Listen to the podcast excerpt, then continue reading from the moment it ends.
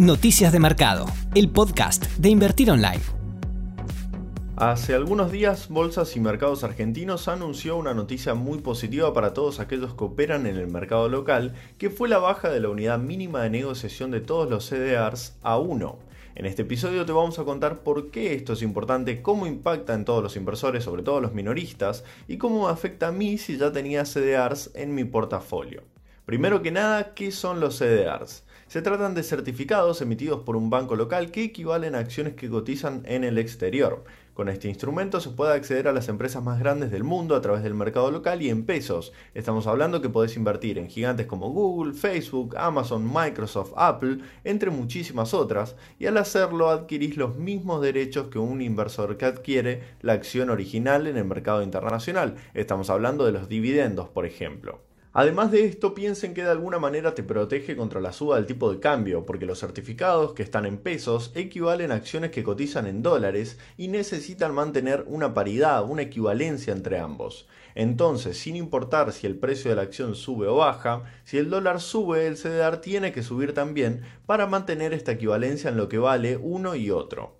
Por supuesto, no pierdan de vista que estamos hablando de inversiones en empresas, con lo cual puede pasar que el dólar suba a un peso, pero la acción se desplome por un mal desempeño de la empresa y el CDR caiga consecuentemente. Aunque es verdad que da la oportunidad de invertir en empresas mucho más estables y mejor estructuradas para enfrentar crisis como las que estamos atravesando. Ahora bien, esto siempre fue interesante y de hecho el volumen operado viene aumentando a un nivel importantísimo en lo que va del año, pero ¿qué pasaba? Los CDRs tenían ratios de equivalencia muy altos y significaban mucho dinero para el inversor hacer una compra.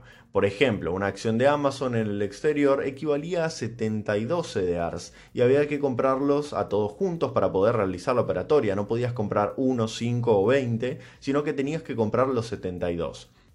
Para dimensionarlo en términos de dinero, hoy el CDR de Amazon estuvo en torno a los 5.900 pesos. Entonces, para comprarlo había que tener disponible algo así como 424.000 pesos. Para Mercado Libre necesitarías algo así como 140.000 pesos con un ratio de 2 a 1 y para Apple unos 60.000 pesos con un ratio de 10 a 1. Bueno, esto comenzó a cambiar hace algunas semanas. A principio de mes, BIMA o Bolsas y Mercados Argentinos, que es la bolsa de valores que integra y representa a los principales actores del mercado de valores del país, modificó la lámina mínima de los CDRs de Mercado Libre, Amazon y Tesla y lo dejó en 1. Es decir, solo necesitabas comprar uno solo de esos CDRs, ya no los 2 o 72 que te exigían.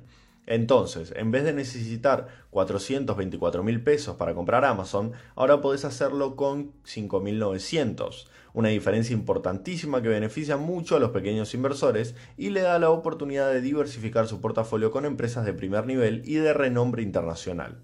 En este punto debemos mencionar un pero. Con el método anterior vos podías ir con tus 72 CDRs de Amazon y cambiarlo por una acción de la empresa en Estados Unidos. Ahora no podés ir con tu único CDR de Amazon y cambiarlo por una acción. No son equivalentes, solo te permite comenzar a operarlo desde esa unidad mínima.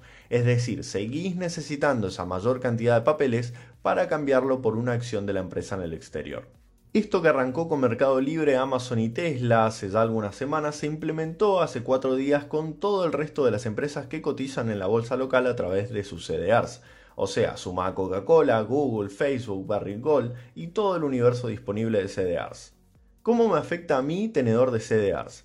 Mis inversiones, mi posición sigue igual, solo que con mucha más liquidez, ya que hay muchos más inversores que ahora pueden tener acceso a este mercado y operar diariamente estos títulos y cómo me afecta a mí que no tengo CDRs. Bueno, lo que te contábamos, ahora resulta considerablemente más accesible invertir en estas empresas de primer nivel, para lo que recomendamos igual leer los research de Invertir Online, donde encontrarán distintos informes, donde las analizamos, como informes especiales, otros de acciones recomendadas del S&P 500 e informes de análisis técnicos semanales acompañados de videos en YouTube, donde exponemos la visión de nuestros analistas a través del análisis de patrones en las cotizaciones de las acciones para identificar tendencias. Y para que esto no sea solamente operativo, te vamos a contar las noticias más relevantes de algunas de estas empresas para que tengas en cuenta a la hora de invertir.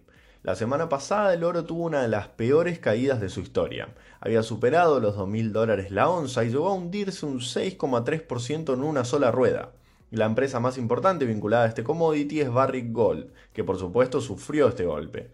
Sin embargo, la firma Berkshire Hathaway del reconocido inversor Warren Buffett sorprendió al mercado cuando se conoció que volcó parte de su cartera hacia esa empresa.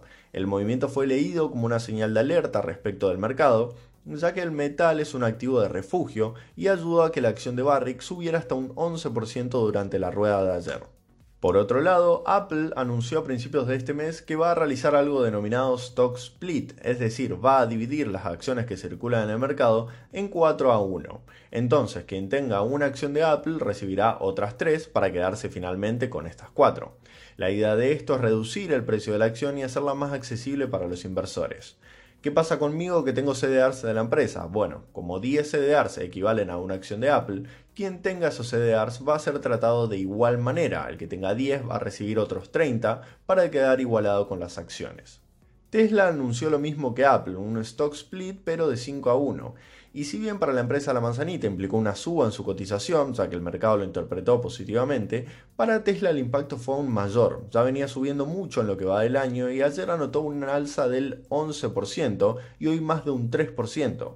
Con este último rally, el CEO y fundador de la empresa, Elon Musk, se convirtió en la cuarta persona más rica del mundo. Lo último que te contamos en este podcast, después pueden seguirnos a diario para estar al tanto de las novedades corporativas en nuestro canal de Spotify, Noticias del Mercado de Invertir Online, es la suba de alrededor del 4% de Amazon.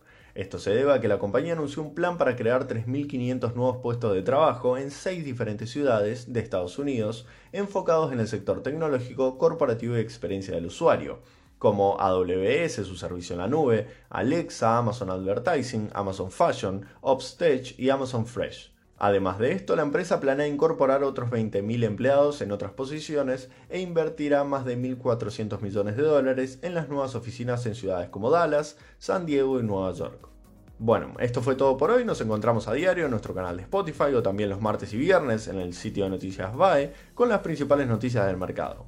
También los invitamos a nuestro webinar del jueves donde analizaremos el mercado con el genio de Santiago Bulat. Estén atentos a nuestras redes para poder inscribirse. Gracias y nos escuchamos la próxima.